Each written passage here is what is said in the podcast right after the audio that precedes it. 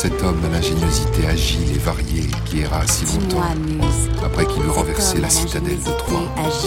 Et, il vit les cités de peuples nombreux. Et dans son cœur. Et il connut leur esprit. Et dans son cœur. Il endura beaucoup de maux.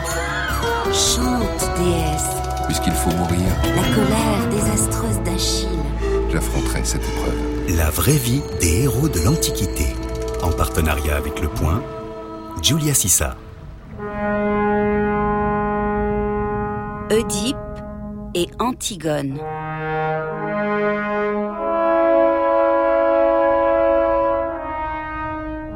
Le monstre, c'est moi.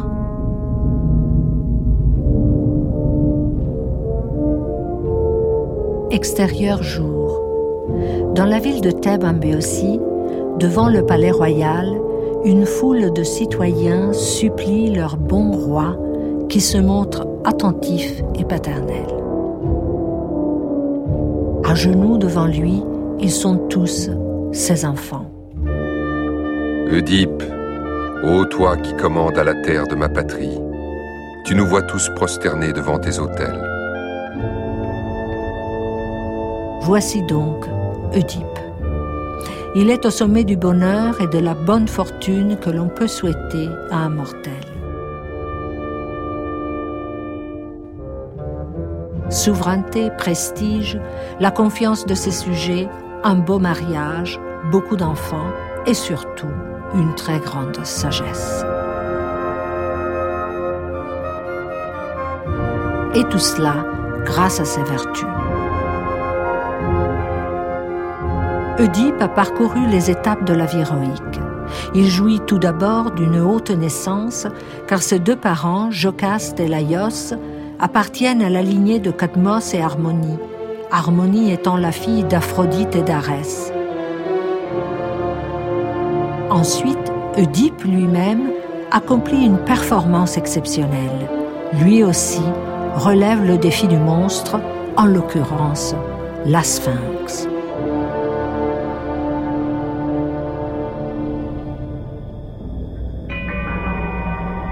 La Sphinx, d'après la bibliothèque du pseudo-Apollodore, un mythographe du deuxième siècle de notre ère que nous avons lu à plusieurs reprises, était un enfant de Typhon et d'Échidna. D'après la théogonie d'Hésiode, le poète d'une généalogie du monde qui remonte à l'époque archaïque, Échidna était à son tour un super hybride, toujours jeune et invulnérable. Moitié nymphe aux yeux noirs, aux belles joues, moitié serpent monstrueux, horrible, immense aux couleurs variées, nourri de chair crue dans les antres de la terre divine. Typhon, un grand vent impétueux et violent, s'unit d'amour avec elle, cette belle nymphe aux yeux noirs. Couple bien assorti, ils donnèrent naissance à une engeance formidable. Nous connaissons ces créatures. Cerbère, mangeur de chair crue, à la voix d'airain, aux cinquante têtes, et l'hydre de Lerne. Ce sont quelques-uns des monstres qu'Héraclès réussit à maîtriser l'un après l'autre. Échidna enfanta aussi la chimère au souffle terrible, affreuse, énorme, cruelle et robuste. Elle avait trois têtes. La première d'un lion farouche, l'autre d'une chèvre, et la troisième d'un dragon vigoureux. Lion par le front, dragon par derrière, chèvre par le milieu. Elle soufflait horriblement l'impétuosité d'une flamme ardente. Bel air au fond la domina.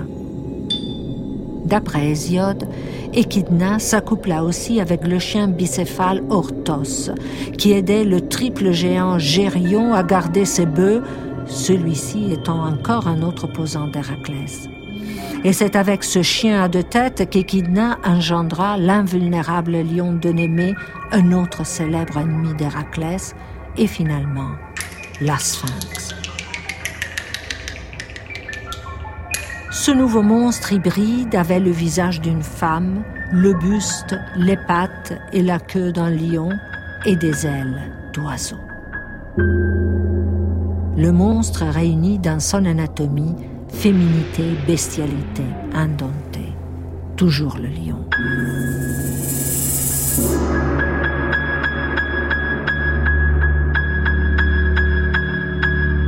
Oedipe, en somme, se trouve à partager le destin d'Héraclès.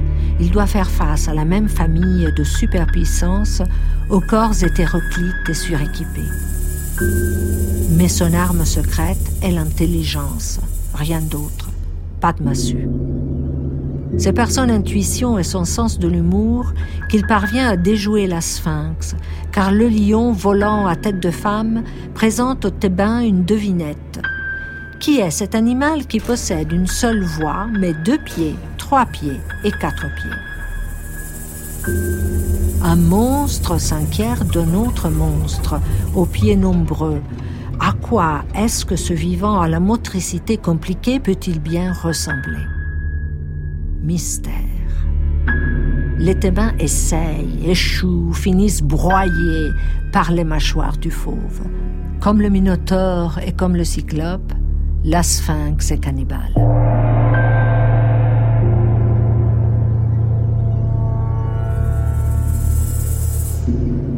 Oedipe arrive à Thèbes juste au moment où le roi, Créon, ne sachant plus comment s'y prendre pour se débarrasser de la Sphinx, vient de promettre le trône de la cité et la main de sa sœur, Jocaste, à quiconque serait à même de résoudre l'énigme de tous ses pieds.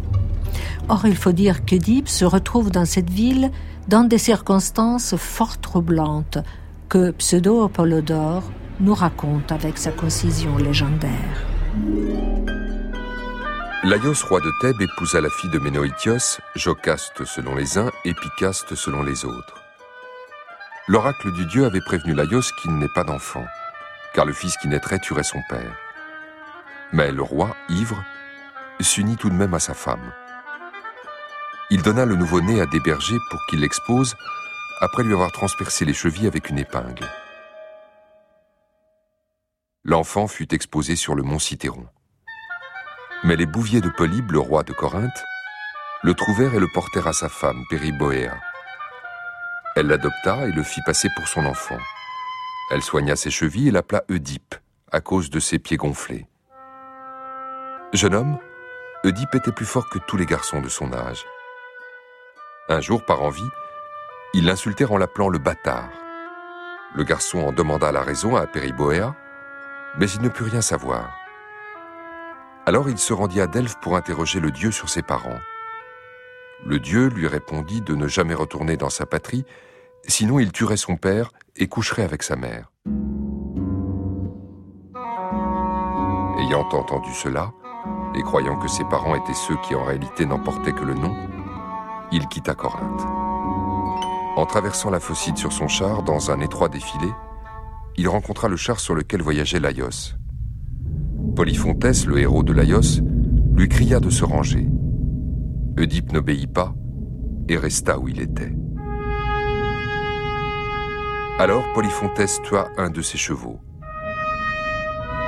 Oedipe, furieux, tua et Polyphontes et Laios.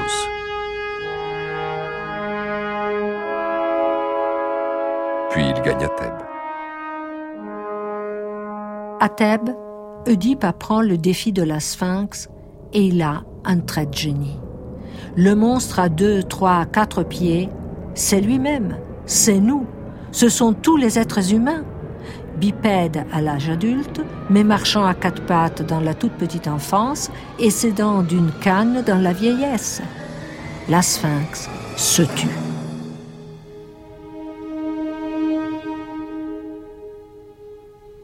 L'homme aux pieds gonflés s'y connaît. Le voici donc roi de Thèbes et mari de Jocaste, qui était d'ailleurs une femme plus âgée que lui est la veuve d'un roi décédé dans des circonstances pas claires du tout. Oedipe épouse sa mère après avoir tué son père. La tragédie de Sophocle se déroule à partir de cette supplication, lorsque les citoyens de Thèbes espèrent que leur bon roi les délivrera d'une peste qui ravage les troupeaux et les humains un oracle a révélé qu'il faut trouver l'assassin du roi Laios. Oedipe mène l'enquête sur un meurtre dont il est lui-même l'auteur, lui-même, c'est-à-dire la personne qu'il ne reconnaît pas après avoir été incapable de reconnaître son père, sur la route de Delphes et sa mère dans le lit conjugal. Il finira par détruire ses yeux qui n'ont pas fait leur travail.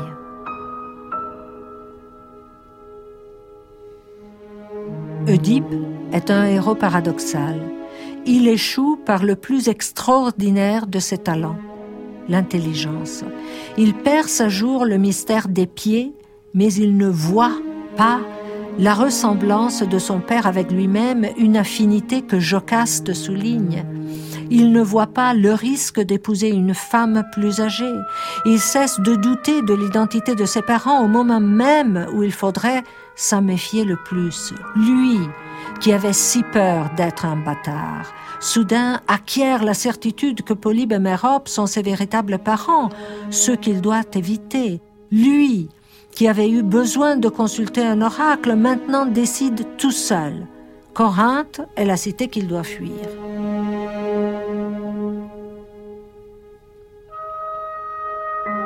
Plus troublant encore, sa mère, qui est aussi son épouse, essaye d'arrêter sa quête tout en lui révélant des détails bouleversants. Laisse tout ceci et ce qui s'est dit. Écoute mes paroles et sache que la science de la divination ne peut rien prévoir des choses humaines. Je te le prouverai brièvement. Autrefois, un oracle fut révélé à Laïus non par Phébus lui-même, mais par ses serviteurs, qui disaient que sa destinée était d'être tué par un fils qui serait né de lui et de moi. Cependant, des voleurs étrangers l'ont tué à la rencontre de trois chemins. À peine l'enfant étant né, eut-il vécu trois jours qu'il chargea des mains étrangères de le jeter les pieds liés sur une montagne déserte. Ainsi Apollon n'a point fait que le fils fût le meurtrier du père, ni que Laïus souffrit de son fils ce qu'il en redoutait.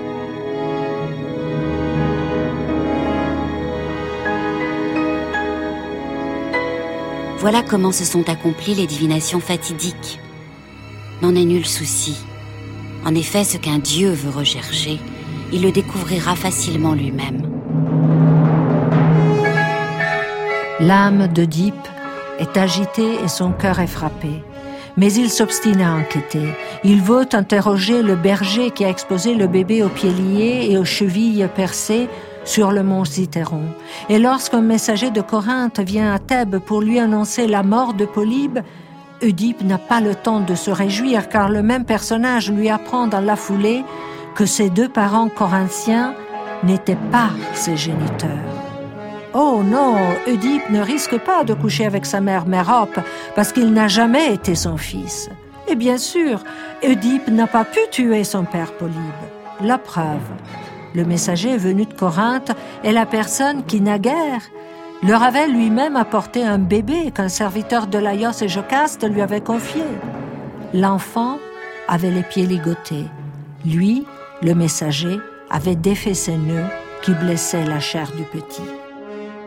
Oedipe se reconnaît dans ses pieds meurtris. Certes, j'ai ces marques depuis l'enfance, et il n'est rien en elles dont je me glorifie. C'est pour cela qu'on t'a donné le nom que tu as, lui répond le Corinthien.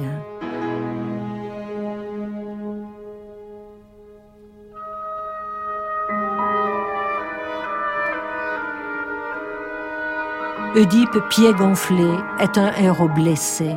Sa blessure le définit. Sa cicatrice parle. Oedipe.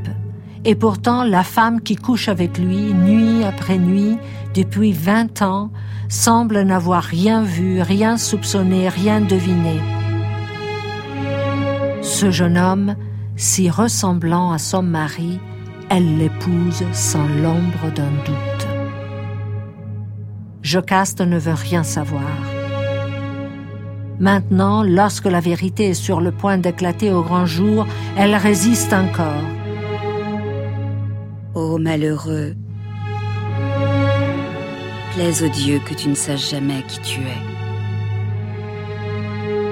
Ce sont ses derniers mots avant de se pendre mais l'homme aux pieds gonflés va jusqu'au bout de son enquête et jusqu'à se crever les yeux.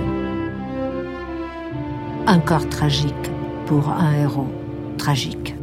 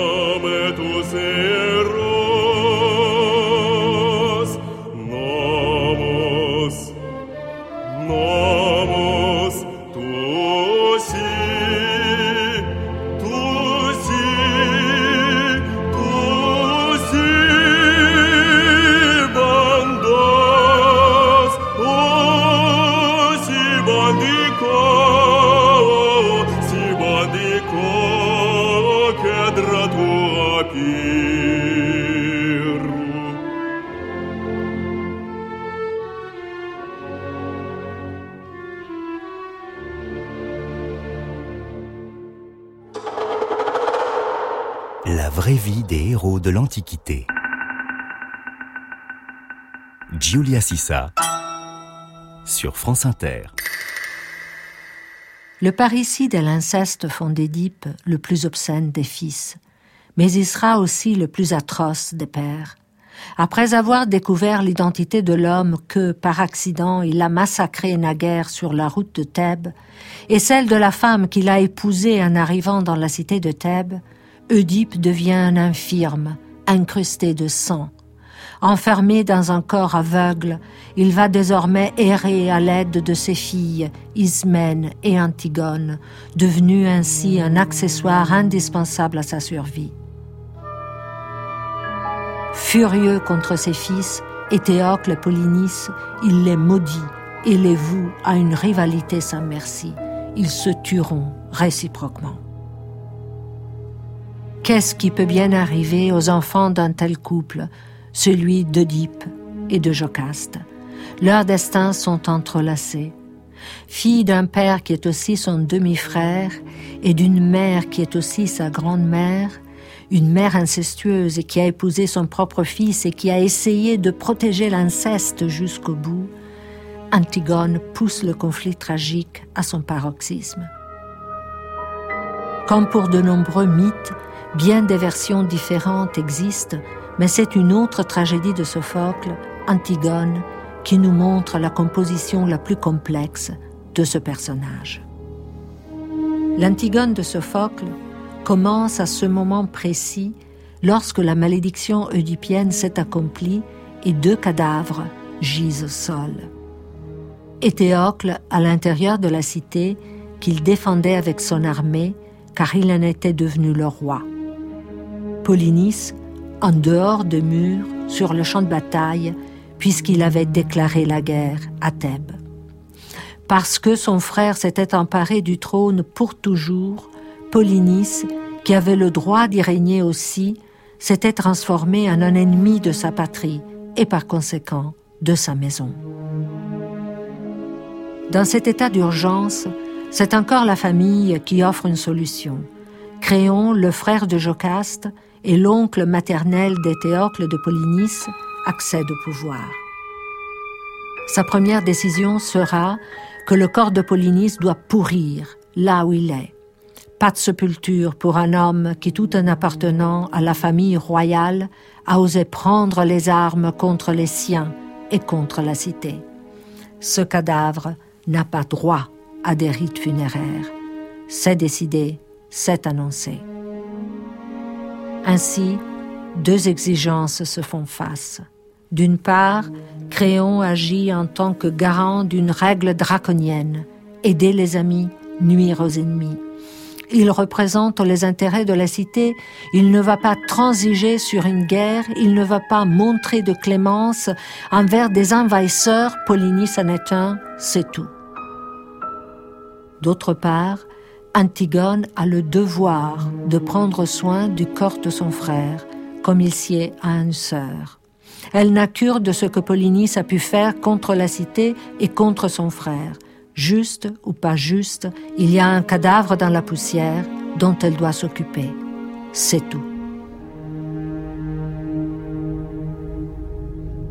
Cet antagonisme culmine dans une collision entre le roi et sa nièce. Les deux personnages se battent à partir de positions obstinées, inconciliables et contradictoires. Écoutons-les dans les mots que leur prête Sophocle. Homme. Les dieux ont enfin sauvé cette ville qu'ils avaient battue de tant de flots. Je vous ai ordonné par des envoyés de vous réunir ici, choisis entre tous, parce que vous avez, je le sais, toujours honoré la puissance de Laios et gardé la même foi constante à Oedipe quand il commandait dans la ville, et lui mort à ses enfants. Puisqu'ils ont péri tous deux en un même jour, tués l'un par l'autre en un meurtre mutuel et impie, je possède maintenant la puissance et le trône, étant le plus proche parent des morts. L'esprit, l'âme et les desseins d'un homme ne peuvent être connus avant qu'il ait mené la chose publique et appliqué les lois. Quiconque régit la ville et ne se conforme point aux meilleurs principes, mais réprime sa langue par frayeur, celui-là est le pire des hommes. Je l'ai toujours pensé et je le pense encore. Et je n'estime en aucune façon celui qui préfère un ami à sa patrie. Et j'ai ordonné par un édit qu'on enferma dans un tombeau Éthéocle, qui en combattant pour cette ville est mort bravement, et qu'on lui rendit les honneurs funèbres dus aux ombres des vaillants hommes. Mais pour son frère Polynice, qui revenu de l'exil a voulu détruire par la flamme sa patrie et les dieux de sa patrie, qui a voulu boire le sang de ses proches et réduire les citoyens en servitude, je veux que nul ne lui donne un tombeau, ni ne le pleure, mais qu'on le laisse non enseveli et qu'il soit honteusement déchiré par les oiseaux carnassiers et par les chiens. Telle est ma volonté. Les impies ne recevront jamais de moi les honneurs du au juste. Mais quiconque sera l'ami de cette ville, vivant ou mort, sera également honoré par moi.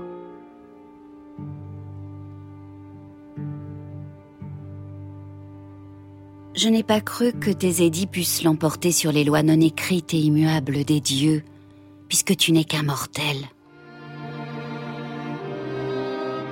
Ce n'est point d'aujourd'hui ni d'hier qu'elles sont immuables, mais elles sont éternellement puissantes, et nul ne sait depuis combien de temps elles sont nées. Je n'ai pas dû, par crainte des ordres d'un seul homme, mériter d'être châtié par les dieux. Je savais que je dois mourir un jour, comment ne pas le savoir? Même sans ta volonté, et si je meurs avant le temps, ce me sera un bien, je pense. Pouvais-je souhaiter une gloire plus illustre que celle que je me suis acquise en mettant mon frère sous la terre? Tout ceci dirait que j'ai bien fait si la terreur ne fermait leur bouche mais entre toutes les félicités sans nombre de la tyrannie, elle possède le droit de dire et de faire ce qui lui plaît.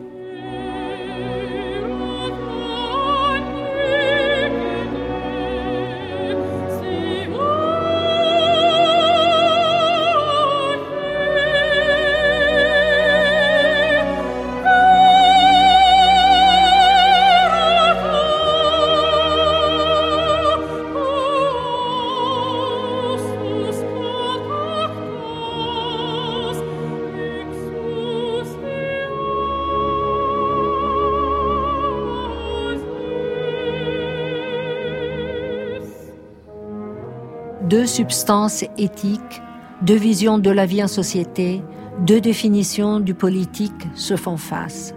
Mais deux aveuglements se font face aussi.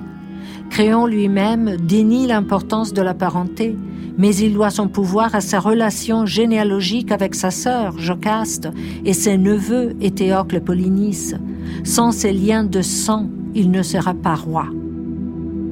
Afin d'occuper complètement la place du politique, par conséquent, Créon ignore les exigences de l'ordre familial dont son autorité politique dépend. Il méconnaît la source de sa propre légitimité. Quant à Antigone, afin de jouer pleinement son rôle de femme, elle est obligée de se dresser contre le roi, donc de se conduire comme un homme. Créon ne supporte pas que ce soit cette fille qui ose le défier, qui ose lui désobéir, qui s'acharne à répandre un peu de poussière sur le corps d'un ennemi. Celle-ci savait qu'elle agissait injurieusement en osant violer des lois ordonnées. Et maintenant, ayant accompli le crime, elle commet un autre outrage en riant et en se glorifiant de ce qu'elle a fait. Que je ne sois plus un homme, qu'elle en soit un elle-même, si elle triomphe impunément, ayant osé une telle chose. Mais bien qu'elle soit née de ma sœur, bien qu'elle soit ma plus proche parente, ni elle ni sa sœur n'échapperont à la plus honteuse destinée, car je soupçonne cette dernière, non moins que celle-ci, d'avoir accompli cet ensevelissement. Deux positions de principe, que faut-il en penser? Créon, est-il un simple tyran ou bien un roi qui croit bien faire mais ne voit pas bien ce qu'il devrait faire? Ne pas voir, après tout, c'est le fléau de cette maison, hantée par Oedipe. Est-ce que Créon commet une erreur involontaire comme Oedipe au carrefour entre Thèbes et Delphes? Antigone, est-elle une héroïne au sens noble du terme? Est-elle la personne qui s'insurge contre l'injustice au nom des lois non écrites? Est-elle l'incarnation du courage, Andrea Entendue dans la définition d'Aristote comme la résolution de faire ce qui est beau, tokalon en grec, quel qu'en soit le prix.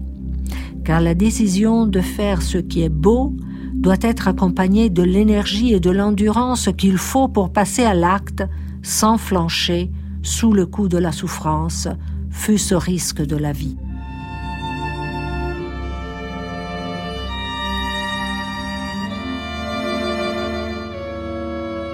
Enfermée vivante dans une grotte, cette femme exceptionnelle se pend avant que Créon pris de remords trop tardifs, n'ait décidé de la libérer.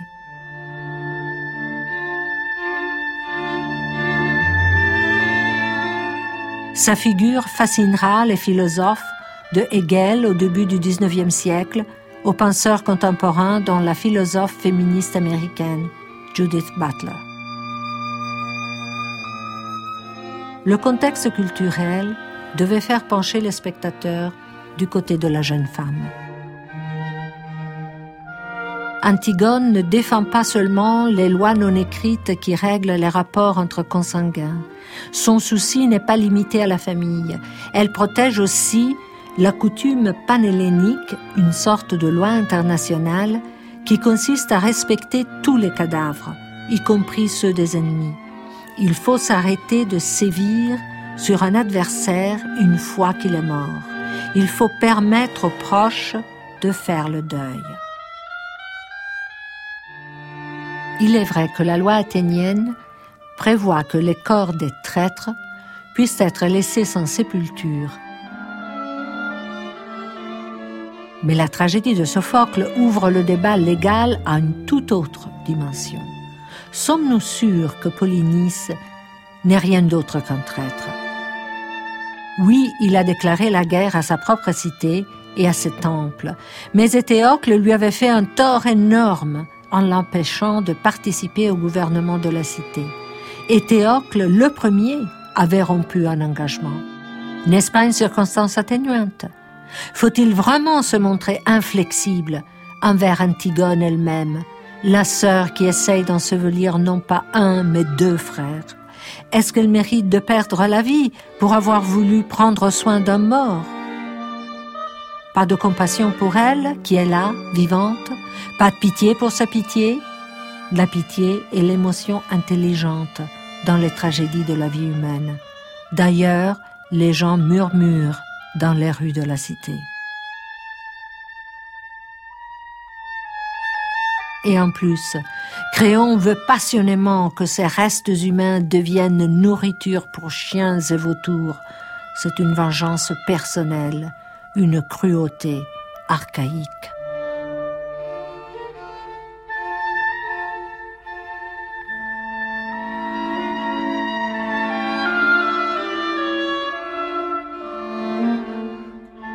Chez Sophocle, Créon commet une faute tragique, hamatia en grec.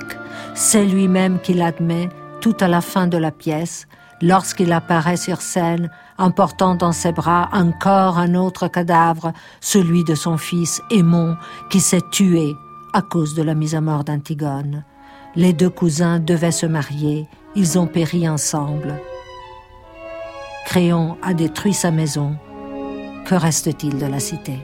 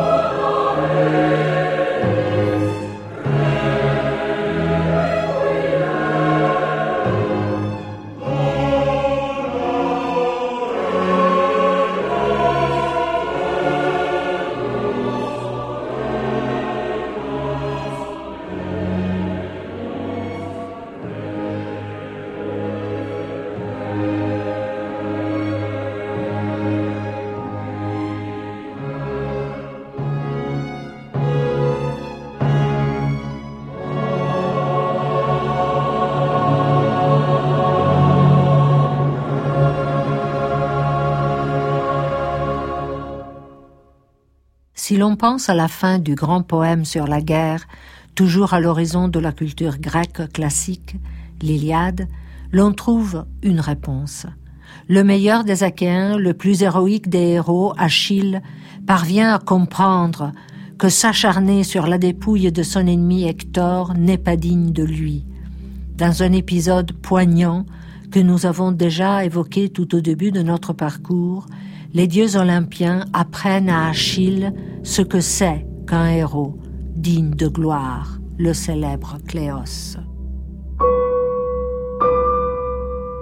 Ainsi Achille a perdu toute compassion, et cette honte qui perd ou qui aide les hommes. D'autres aussi peuvent perdre quelqu'un qui leur est très cher, soit un frère, soit un fils. Et ils pleurent et gémissent puis ils se consolent, car les moires ont donné aux hommes un esprit patient. Mais lui, après avoir privé le divin Hector de sa chère âme, l'attachant à son char, il le traîne autour du tombeau de son compagnon. Cela n'est ni bon ni juste. qu'il craigne, bien que très brave, que nous nous irritions contre lui. Car dans sa fureur, il outrage une poussière insensible.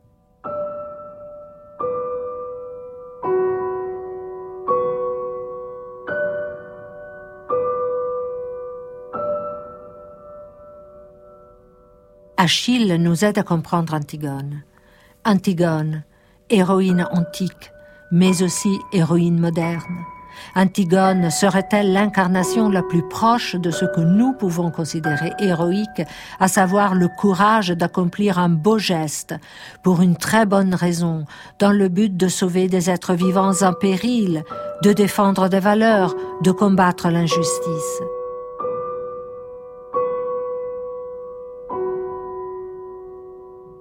À la différence d'un Héraclès ou d'un Jason, Antigone ne joue pas un jeu vidéo, ne fait pas le tour des monstres, juste parce qu'un vilain opposant la mettrait à l'épreuve. Elle brave un homme, un homme qui se croit surpuissant tout en étant aveugle à la source de son pouvoir, sa propre parenté. Pas d'hybride suréquipé ici, pas de taureaux qui crachent le feu, pas de chiens à deux têtes, pas de dragons, de méduses, de minotaures ou de sphinx. Juste un tyran, un roi qui n'écoute personne, donc qui règne dans un désert. Un mâle angoissé à l'idée que sa petite nièce de rien du tout puisse se permettre de le mettre en échec. Commence-t-elle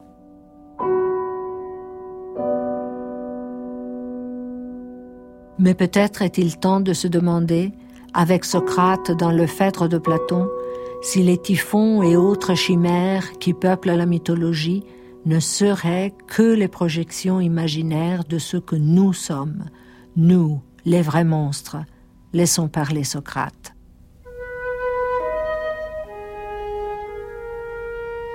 Pour moi, mon cher Phèdre, je trouve les explications de mythes très ingénieuses. Mais j'avoue qu'elle demande trop de travail, de raffinement. Je n'ai point tant de loisirs. Pourquoi? C'est que j'en suis encore à accomplir le précepte de l'oracle de Delphes. Connais-toi toi-même. Et quand on en est là, je trouve bien plaisant qu'on ait du temps du reste pour les choses étrangères. Je renonce donc à l'étude de toutes ces histoires, et me bornant à croire ce que croit le vulgaire, comme je te le disais tout à l'heure, je m'occupe non de ces choses indifférentes, mais de moi-même. Je tâche de démêler si je suis en effet un monstre plus compliqué et plus furieux que Typhon lui-même, ou un être plus doux et plus simple qui porte l'empreinte d'une nature noble et divine.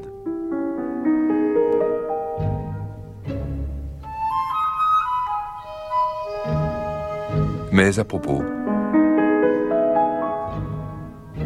N'est-ce point là cet arbre où tu me conduisais?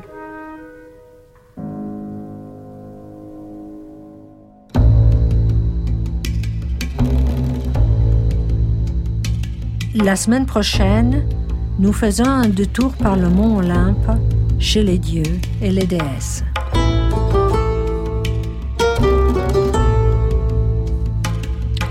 C'était la vraie vie des héros de l'Antiquité, une émission de Julia Sissa avec les voix d'Anne Brissier et Pierre Tissot, mixage Florent Beauvalet et Rémi Sistiaga, réalisation Hein Van Fel. Si vous avez aimé cette émission, prolongez l'aventure avec le hors-série Le Point, la vraie vie des héros de l'Antiquité à lire en ce moment et pendant tout l'été.